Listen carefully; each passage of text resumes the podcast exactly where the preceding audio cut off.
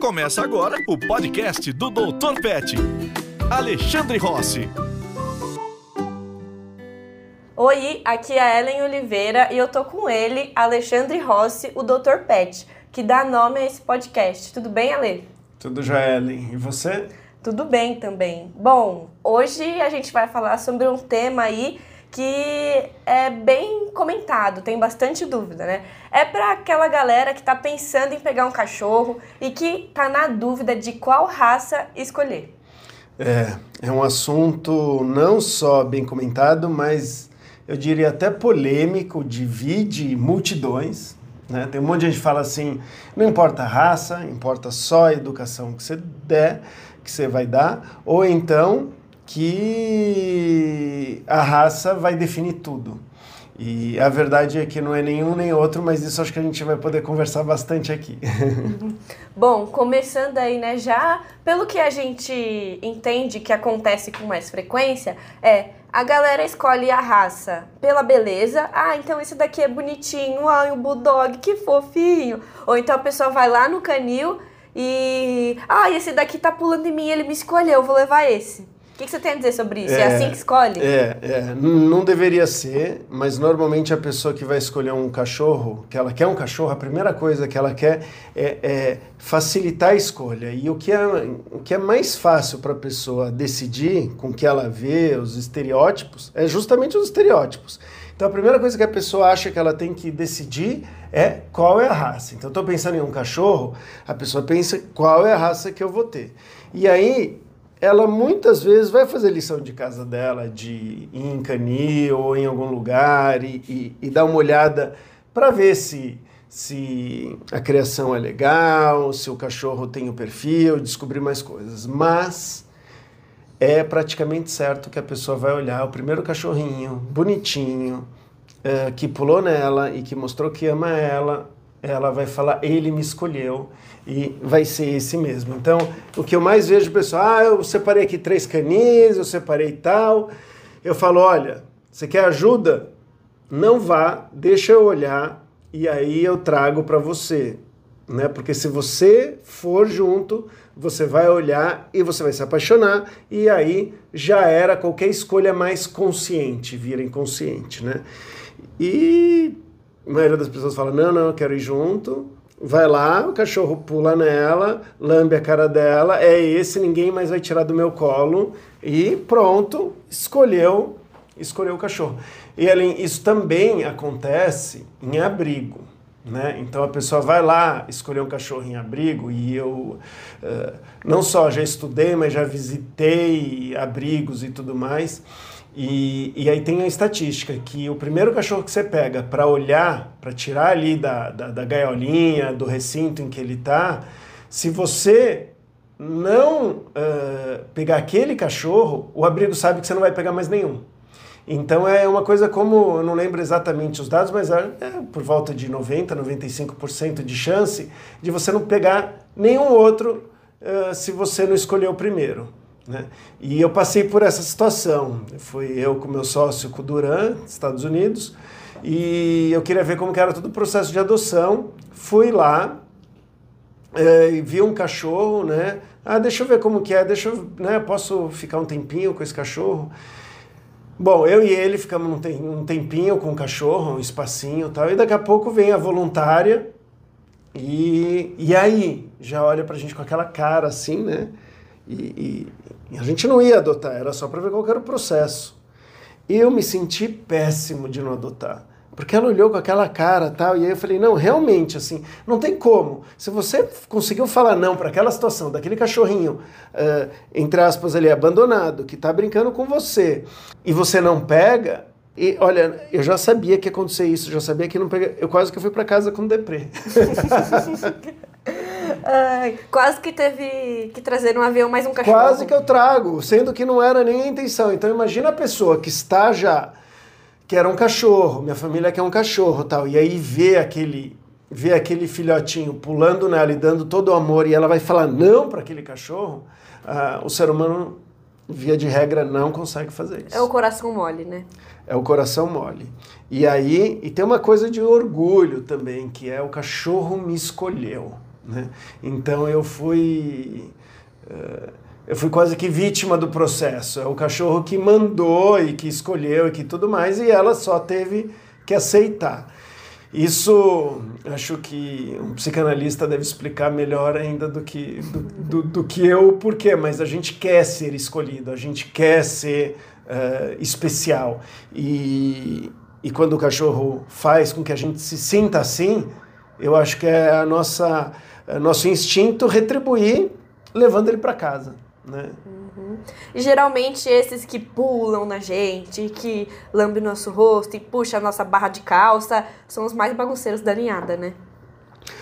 É, ótimo ponto. Pode ter sido o que estava dormindo e dormiu bem, descansou bem e estava super ativo e os outros que estavam bagunçando estão cansados. Então, assim, com uma amostra só não dá para saber. Mas, via de regra, é assim: o cachorro que, quando vê visita, e você é uma visita, você, o cachorro não sabe que você vai ser o, o, o tutor dele, né? Então você chega lá, ele vem correndo, pulando e tudo mais, isso já mostra que é um cachorro com tendências a ser mais agitado. Né? Do mesmo jeito que vai ter um cachorro que vai ser mais medroso, que vai ficar um pouquinho mais para trás, outro mais ressabiado, um que se tiver algum barulho mais alto, ele pode se citar e o outro pode se amedrontar. Então, a pessoa ela teria que entender, e isso eu vou chatear muitas pessoas que estão nos ouvindo, tem que entender que você até então é um, é um estranho para o cachorro.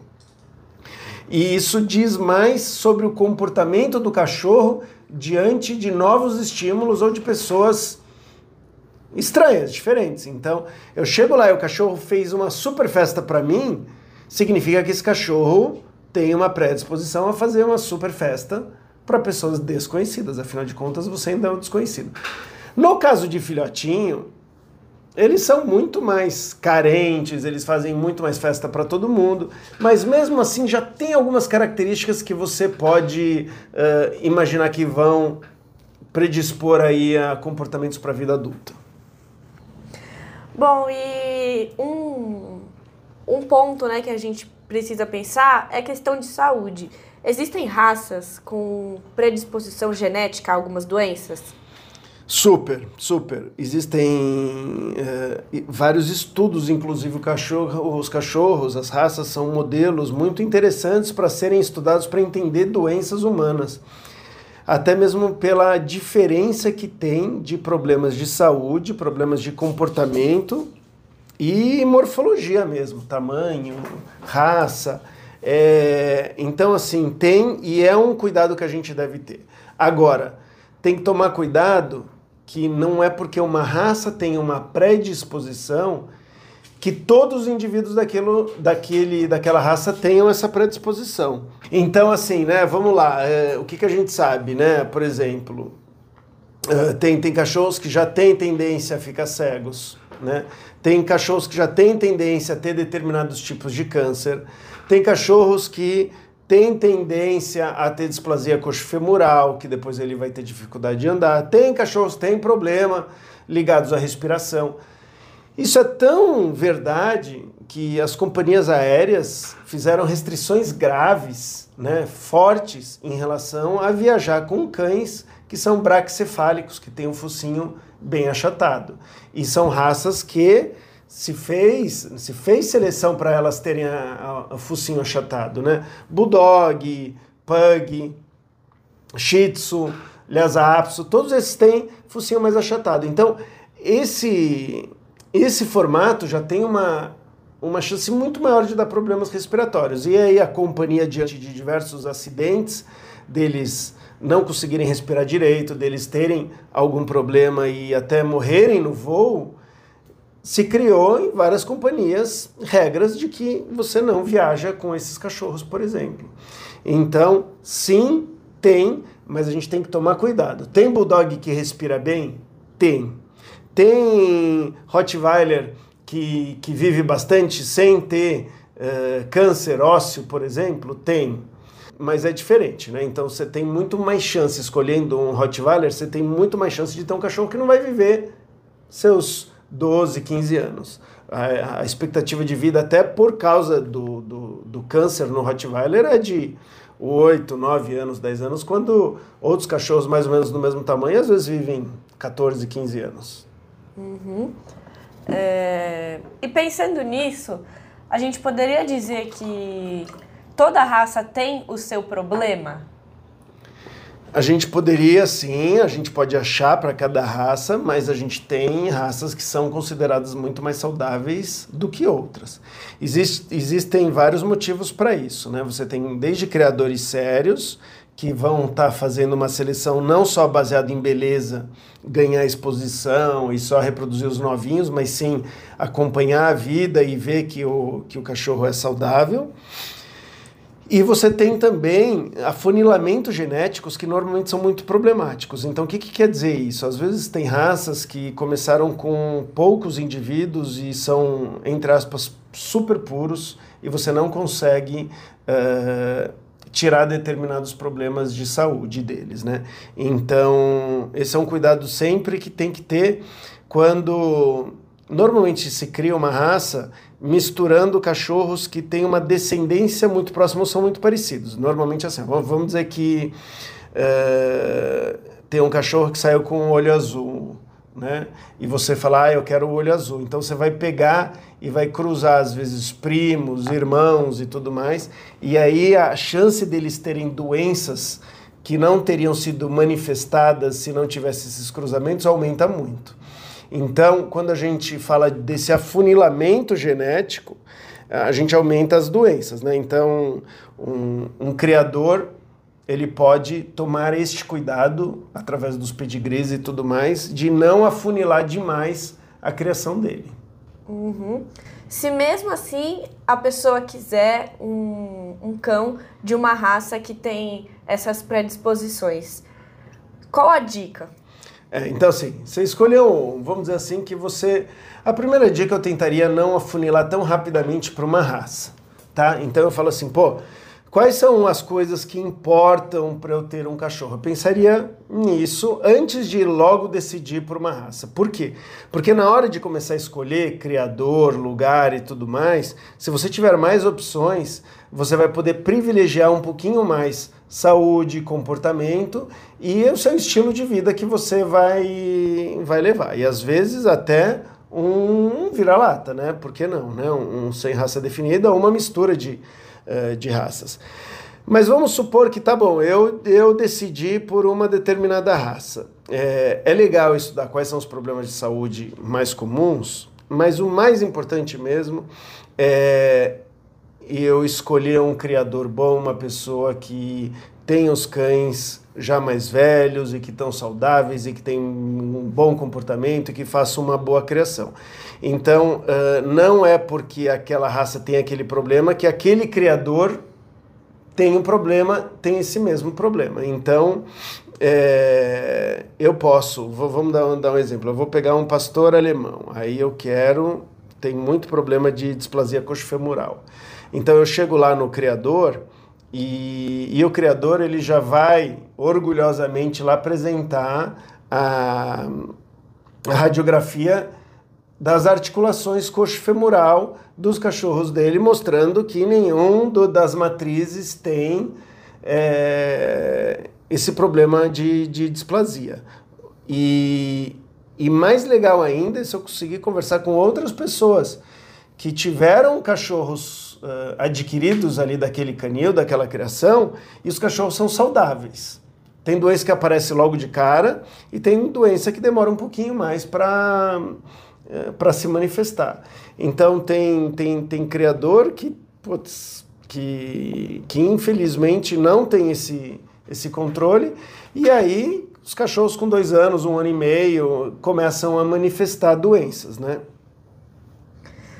É, e uma outra questão que também acaba sendo bem importante né, na hora de escolher a raça é o tamanho. É, então, como que a gente leva em consideração aí? Tem alguma dica, dependendo para a pessoa que mora em apartamento, mas está querendo um border collie, né? A gente ouviu falar que ele está bastante na moda Não. por agora. Qual que é o sim, procedimento? Sim.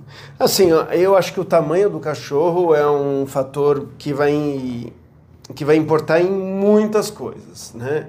Então eu acho que é uma, é uma decisão muito sensata você pensar uh, até que tamanho que você pode ter um cachorro, né? Uh, falando aqui, né, do, do, dos vira-latinhas aqui, você tem determinados padrões de cães que você acha que não vão crescer, né? Mas é sempre uma incógnita quando a gente fala de vira-lata que não conhece os pais né? Porque às vezes eles são encontrados na rua e às vezes eles foram tão subnutridos ou estão crescendo de um jeito um pouco diferente do esperado. E aí você toma um susto, né? O que, que é importante ali, né, para decidir o, até que tamanho que você pode ter um cachorro, né? O estilo de vida, o custo. Então, por exemplo, vamos dizer que o estilo de vida é, como no meu caso, eu viajo bastante e eu gosto de levar os meus cachorros em viagem, né? É, para eu levar o cachorro a bordo, ele tem que ter um tamanho máximo. Né? Então, por exemplo, tem companhias hoje, né? Azul e a Gol, falam que até 10 quilos com a caixa de transporte. Só que o cachorro tem que entrar nessa caixa de transporte, tem que conseguir dar uma volta lá dentro. Então, normalmente, mesmo um cachorro que tenha 9, 8 quilos, é, e aí a caixa 2 quilos, ele ainda não consegue dar volta. Então, um cachorro que você vai ter certeza que você vai poder viajar nessas, pelo menos nessas duas companhias, você vai ter mais chance de, de viajar, é um cachorro provavelmente por volta de 5 quilos. E aí já complica um monte, já tira um monte de, de, de, de raças, né? É, porque a maioria das raças tem mais do que, uh, do que 5 quilos. Depois uma outra coisa que é importante. A gente sabe que cachorros grandes podem se adaptar em lugares pequenos. Então, em apartamento, em casa pequena, desde que você leve ele para passear e, e, e, faça exercício com ele. Mas se você não levar ele para passear, um cachorro pequenininho na sua casa, proporcionalmente sua casa é muito maior. Então ele consegue correr, ele consegue brincar muito mais do que se tiver um, um, um dog alemão, um, mesmo um golden, por exemplo, né? que já é um, um, cachorro relativamente grande. Ele não vai conseguir fazer tanto é, tanto exercício numa casa menor, então fica mais, vamos dizer assim, é mais importante ainda passear. O passeio é importante de qualquer jeito, mas fica mais importante ainda. Um outro ponto são os custos que você vai ter. Então, um cachorro menorzinho vai gastar menos ração, vai gastar menos tapete higiênico, vai ser mais fácil de limpar o xixi ou o cocô quando, quando, uh, quando fizer. Uh, castração sai mais barato, medicações sai mais barato. Por quê? Porque você vai gastar muito menos medicamento. Um cachorro pequenininho de 5 quilos, uh, imagina quanto que ele vai. É proporcional. Todas as medicações que a gente faz é proporcional, quase todas proporcionais ao peso. Pensa um de 5 ou um de 40, né? Um de 40, são oito vezes. Então eu gasto mais ou menos de ração, uh, o tapete higiênico e tal, oito vezes mais. É como se eu tivesse oito, uh, oito cachorros. A diferença ela é, ela é tremenda, assim, é tremenda. Eu tenho até, uh, eu me sinto até mal, assim, às vezes em relação a isso, porque as pessoas elas olham muitas vezes no preço. Imagina ali, ah, esse cachorro é um pouquinho mais caro, um pouquinho mais barato, ou eu vou adotar esse aqui, eu sou super a favor de adotar, né? Mas a gente tem que entender que às vezes a pessoa está adotando um cachorro grande, às vezes vai ser difícil ela manter esse cachorro uh, grande. E aí ela faz uma, uma, uma conta de quanto custa o cachorro. Fala, ah, eu vou pegar esse cachorro porque custa tanto para comprar, ou esse outro cachorro que custa tanto. E ela não pensa o quanto aquele cachorro vai dar de despesa, tanto de veterinário, quanto de, de comida, quanto de, de, de tapete higiênico, seja lá o que, o que for. Então, é muito mais importante fazer essas contas e ver se ele está adequado nos seus gastos e condições de vida do que o, o preço que você adquire o cachorro, né? Uhum. E o tamanho, ele também influencia na expectativa de vida, né? Sim, sim, sim. É, existe uma, uma, uma relação direta entre o tamanho do cachorro e a expectativa de vida. Quanto maior o cachorro, é, menos ele vive. Então, quando a gente pega um, um, um dog alemão, por exemplo, né, que é um dos maiores cachorros que, que, que tem, você imagina aí uns 8, 10 anos, né? Uh, e, e você pega um, um cachorro pequenininho, um poodle pequenininho, por exemplo, pô, tem, tem, tem vários que chegam aí quase 20 anos. Então, muda muito, né? Agora, é, uma, um estudo interessante que a gente inclusive fez, fez, é, fez parte desse estudo, a gente pegou dados para a Enico, que é uma pesquisadora húngara, o interessante é que todos eles envelhecem mais ou menos na mesma idade. Só que os menores, eles vivem mais velhos por muito mais tempo. Então é, é, é interessante ver que os, os, os, grandões, eles vivem, começaram, começaram a envelhecer a decadência ali total é muito grande e morrem. E os outros não, às vezes vão vivendo e ceguinhos, mancando e, e continuam vivendo. E tem aqueles que. E tem algumas raças que, que surpreendem, que, que costumam viver muito bem e por mais tempo. Por exemplo, tem alguns casos de Australian Cattle Dog, por exemplo, de cachorros com 16, 17, 18 anos e estão super bem. E a gente falou aí sobre o tamanho, né? Sobre se a pessoa mora em casa, se mora em apartamento, se tem espaço para o cachorro. Acho que uma outra coisa que também precisa ser levada em consideração é a região que você mora. É, então, se é uma região mais fria, se é uma região mais quente, isso influencia, né? Isso influencia, né? De uma maneira geral, é, você tem cachorros para climas mais quentes, mais frios e, e, e, isso influencia, mas o tamanho também. Né? De uma forma geral, quanto maior o cachorro, mais calor ele vai ter. Né? Quanto mais pelagem, mais calor ele vai ter. Então, quando a gente pega um São Bernardo, né? um São Bernardo, ele não só é um cachorro que é muito usado na neve e tudo mais, mas ele é um cachorro que ele é enorme, tem uma pelagem uh, grossa ali, né? densa, e, e ele é mais, quanto mais, vamos dizer, menos esguio o cachorro, mais também ele consegue guardar calor. Então, assim, um, um São Bernardo é um cachorro que normalmente vai sentir muito calor. Um Rottweiler vai sentir muito calor. Um Bernese, talvez mais ainda. Então, você tem um, um, um Bernese Mountain Dog, por exemplo, uh, vai adorar ficar na frente do ar-condicionado e, e, e, nenhum desses cachorros, mesmo num dia muito frio no Brasil, eles não, eles não vão passar frio. É praticamente impossível esses cachorros passarem frio. Uh, e os pequenininhos e esguios, aí eles sentem mais frio. Então, quais são? Por exemplo, um Italian Greyhound, por exemplo, né? Um, um galgo, um galgo italiano, né? Ou até um Whippet mesmo, um que são, são cachorros mais esguios, mais fininhos e menores, eles tendem a perder mais calor, é mais fácil perder calor. E se, e se não tem um pelo, é, uma, uma, uma pelagem densa ou grande, aí perde calor mais ainda. Né? A gente tem, quer ver, vamos pegar algum exemplo, uh, vamos pegar um bulldog, é um cachorro pe relativamente pequeno, mas ele tem o formato de quem, uh, quem não perde calor fácil. Né? Por quê? Porque ele é todo re...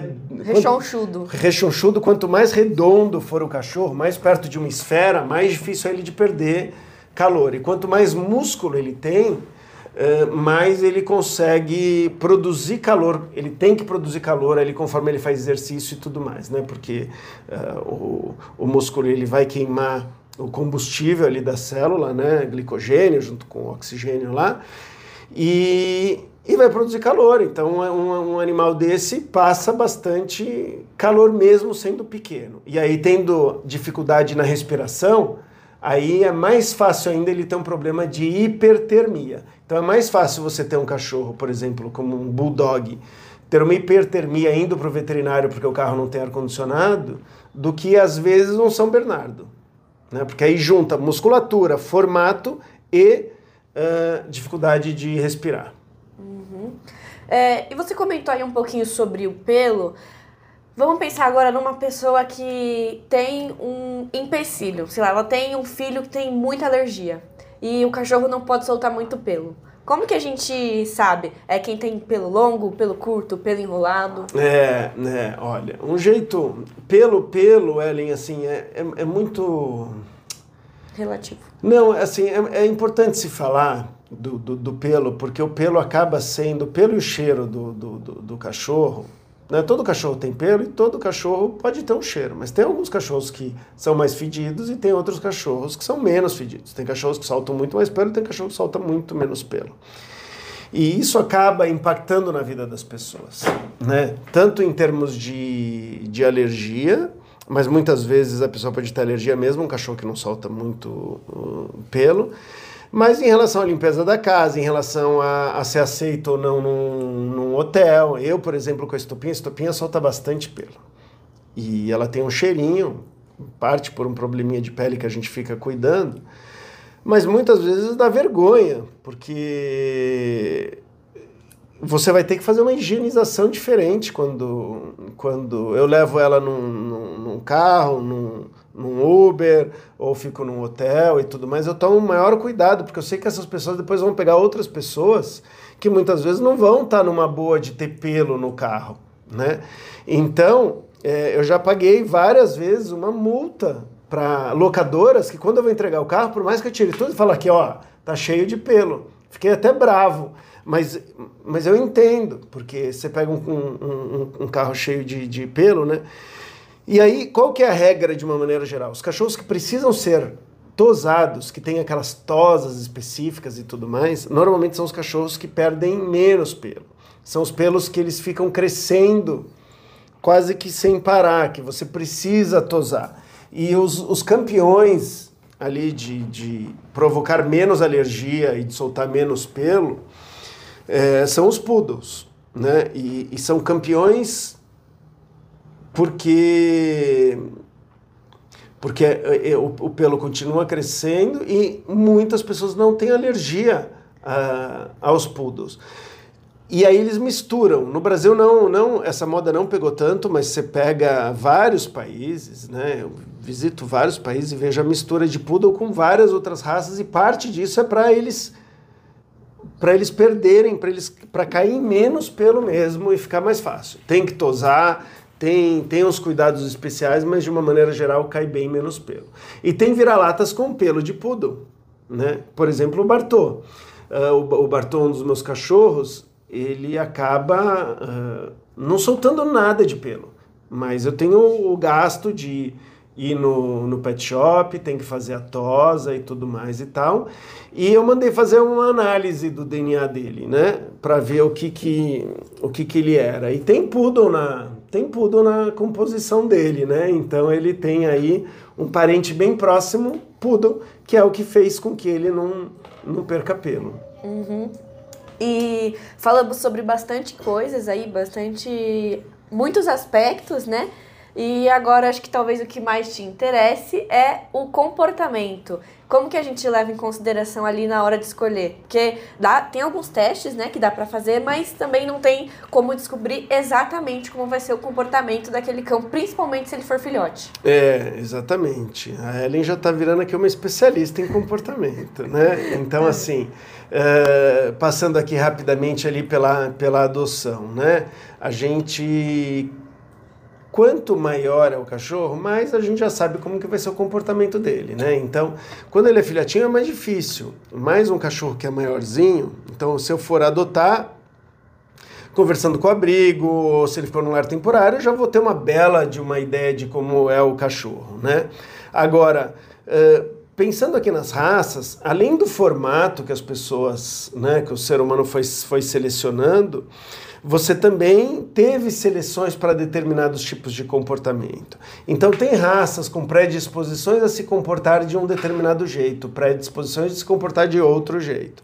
Então, por exemplo, uh, Golden Retriever quase todos amam água. Se você tem uma piscina e apresentar a piscina para ele, ele puder entrar, ele vai querer passar a vida dele dentro da piscina. É quase certeza. Todos não, mas eu diria que quase todos. Tem cachorros que têm predisposição, né? Uh, por exemplo, Yorkshire, Lhasa, Apso, sei lá, que vai latir. Normalmente late bastante pequenininho e, e às vezes barulhento. Uh, e vai ter outros cachorros, como por exemplo um, uh, um Rottweiler, por exemplo, que dificilmente, se ele latir, tem alguma coisa que está rolando ali, né? Então, assim, tem vários comportamentos que que estão relacionados sim com a raça. Saiu um, uh, saiu um estudo na Science recentemente falando que ah, a raça não importa quase nada em relação ao comportamento. Depende do comportamento que você estiver observando. Tem comportamentos que é claro que, que, que impacta. A gente consegue ver no dia a dia facilmente. Né? Então, vou dar um exemplo. A gente consegue montar um, grupos de beagles, uh, goldens, grupos grandes, então você vai lá, ah, é um daycare de Golden, ah, é o dia de encontro dos Goldens. Você vai lá, tá todo mundo brincando. Tem os que vão brigar, mas tá todo mundo brin brincando.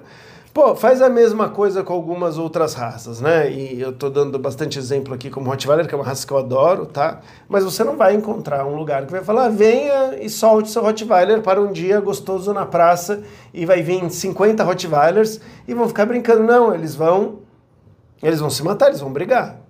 Né? É, assim como é, dei alguns exemplos extremos, mas, mas você tem sim é, predisposições. E, e, dentro dessas predisposições você, você tem criador. Então vou dar um exemplo. Ah, é, Pitbull. Pitbull ele foi selecionado para brigar contra os cachorros. Então tem um monte de Pitbull que vê outro cachorro, ele vai querer brigar contra o cachorro, e se ele brigar, ele vai senti super estimulado a brigar outras vezes.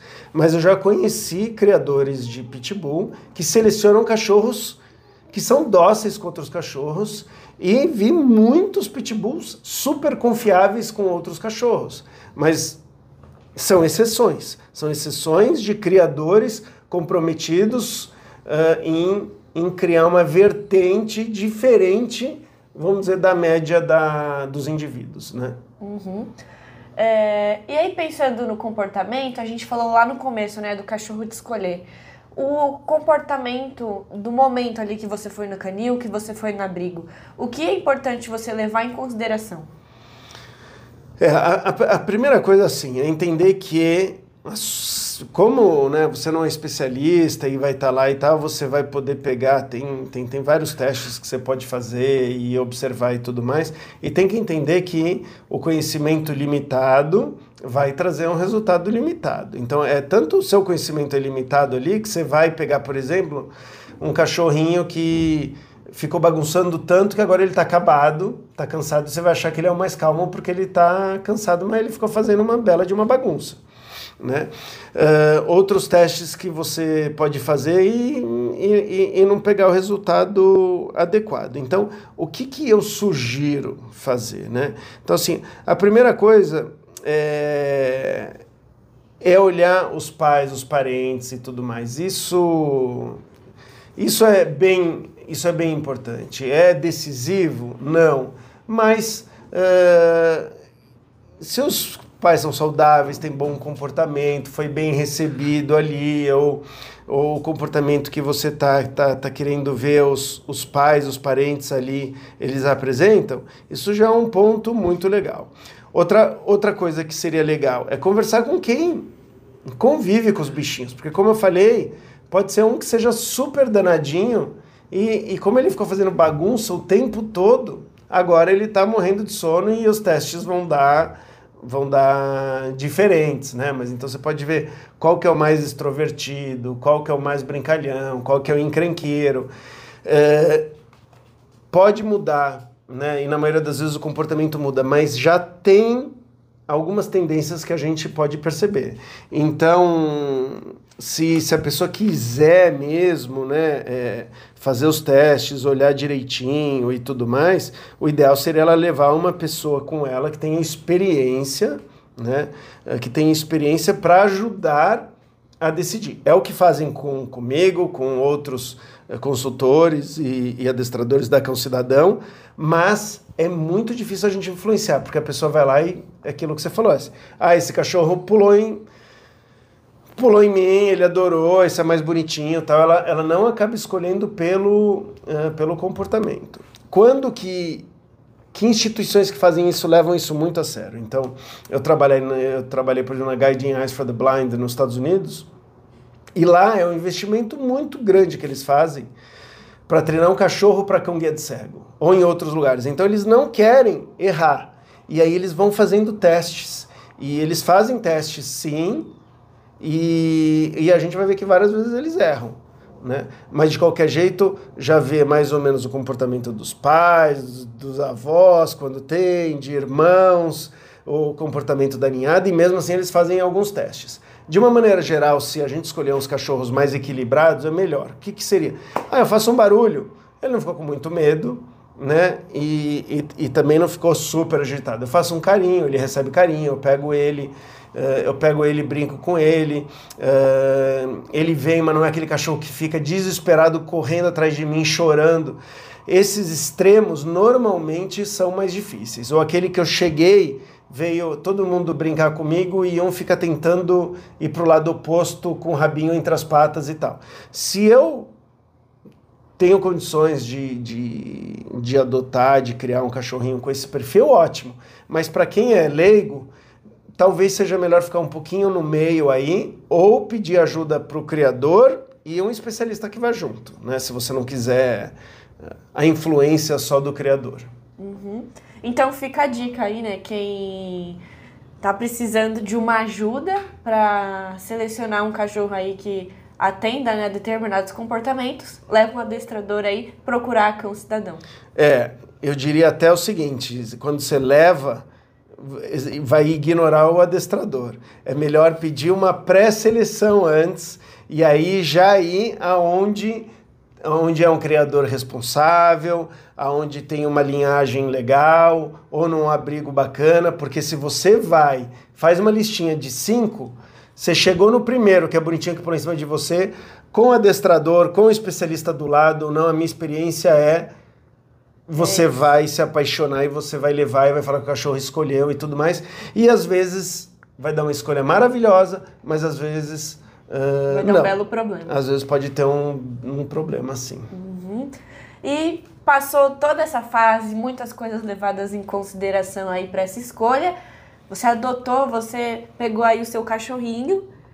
E o treinamento? Onde que entra nessa história? É, o treinamento, é, independentemente da, da, da, da, raça, a gente recomenda, porque você pode trazer uma vida muito mais legal e qualquer cachorro educado ele vai poder participar muito de muito mais coisa e dar muito menos problema dá muito, muito menos trabalho.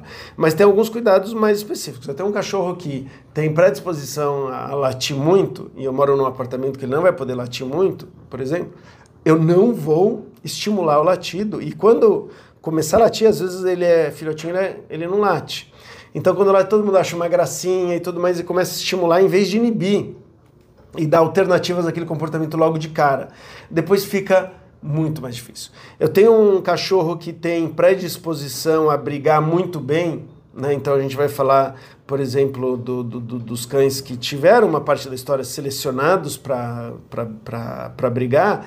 Eu vou fazer de tudo para inibir o comportamento agressivo daquele cachorro. Então eu pego qualquer cachorro que Uh, ou, ou, até os terriers, vamos dizer de uma maneira geral, por exemplo, que tem o, o, o kill shake, que é sacudir a cabeça. Todos os cachorros sacudem a cabeça, mas tem alguns cachorros que fazem essa sacudida com mais força e, e mais, vamos dizer, de forma mais instintiva ali. Eu vou tomar todo o cuidado para ele não treinar isso em outros cachorros, não entrar em briga de jeito nenhum, ter determinados cuidados já inibindo comportamentos que eu sei que são que são perigosos. Ou eu tenho um cachorro como um pastor de Shetland, por exemplo, que às vezes a predisposição dele muitas vezes é de ser tímido, né?